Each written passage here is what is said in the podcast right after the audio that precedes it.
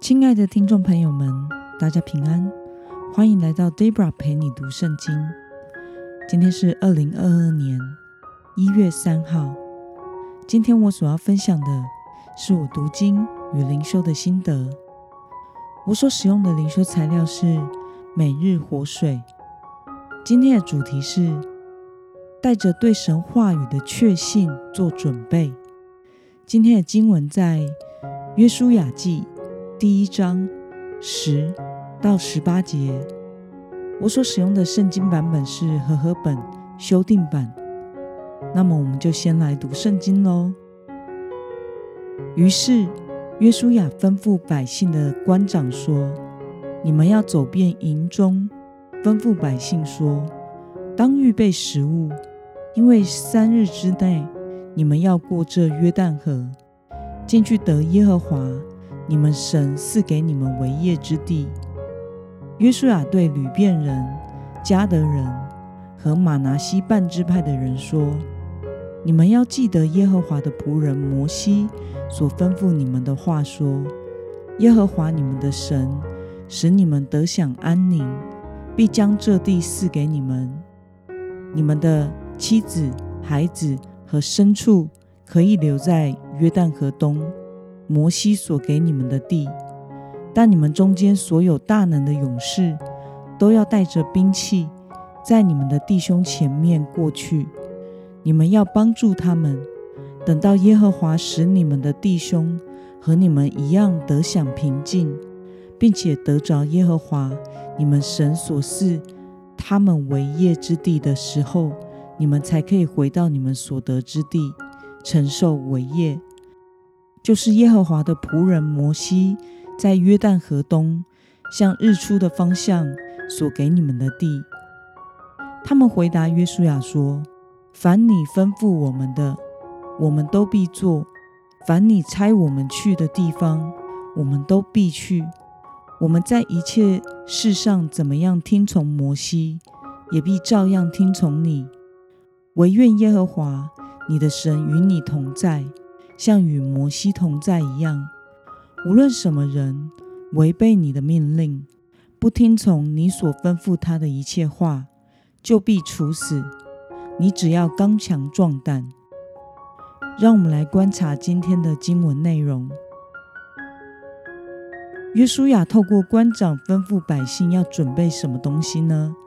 我们从经文中的第十一节可以看到，约书亚吩咐官长和百姓。要为过约旦河预备食物。那么，约书亚对哪些支派提起摩西要求他们一同作战的吩咐呢？我们从经文中的第十三节可以看到，约书亚要已经在约旦河东边获得产业的吕遍、迦德以及马拿西半支派，要遵守与摩西的约定。就是仍然必须过到约旦河西边，与其他支派的弟兄一同参与战争，维持以色列的一体性，使整个群体共同承担使命。这个记载在《生命记》第三章十八到十九节的地方。那么今天的经文可以带给我们什么样的思考与默想呢？为什么约书亚？在战争之前，吩咐官长和以色列民，不是预备武器，而是预备粮食呢？我想是因为神已经应许约书亚和以色列百姓，在三日之内必要过这约旦河，进去得耶和华赐给他们的土地，所以此时此刻，他们所要预备的是。全军行军三日所需用的粮食。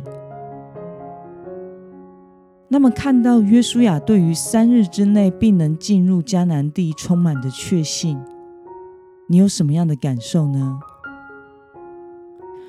我想，约书亚所看到的完全不是他肉眼所看的世界。迦南地的居民如何的强大，城墙。如何的坚固，武器如何的发达，在约书亚的心中，所谨记的是神的应许以及神的命令。因此，不管在面临任何的挑战时，他都能够确信征战的胜败乃在于神，可以不害怕的，单单以信心信靠神，并且顺服神，因为他知道这是唯一很重要他需要去做的事情。那么，今天的经文可以带给我们什么样的决心与应用呢？你是否曾经因为不信任神而按着自己的意思莽撞的行事，结果却把自己弄得狼狈不堪的情况呢？为了能确信神的作为，并在有限的情况中做出最好的选择，今天的你要实践的是什么呢？我想完全交出主权，看神旨意做事。是最简单也是最困难的，因为那意味着我们必须把自己交出去，完全的信靠。有的时候，我们宁愿自己出力去帮忙神，才安心一点。但是，往往我们自己急于去做的事，都会使自己狼狈不堪。要不就是时机不对，要不就是没有必要性，要不就是帮上帝的倒忙。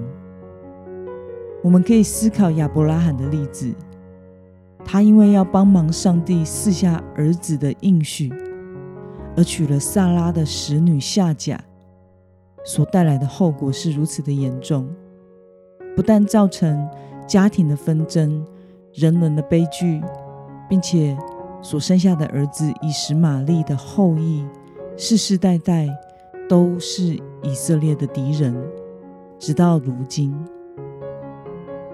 让我们一同来祷告，亲爱的天父上帝，感谢你透过今天的经文，使我们看到你看重以色列全体的一体性，你也看重教会全体的一体性，使整个群体可以共同承担使命，并且你要我们对你的话语要有确信，以对你完全的信靠。而为对的事情做准备，顺服和跟随你，因为任何事的胜败都在于你。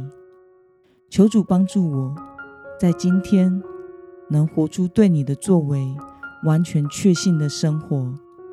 奉耶稣基督的名祷告，阿门。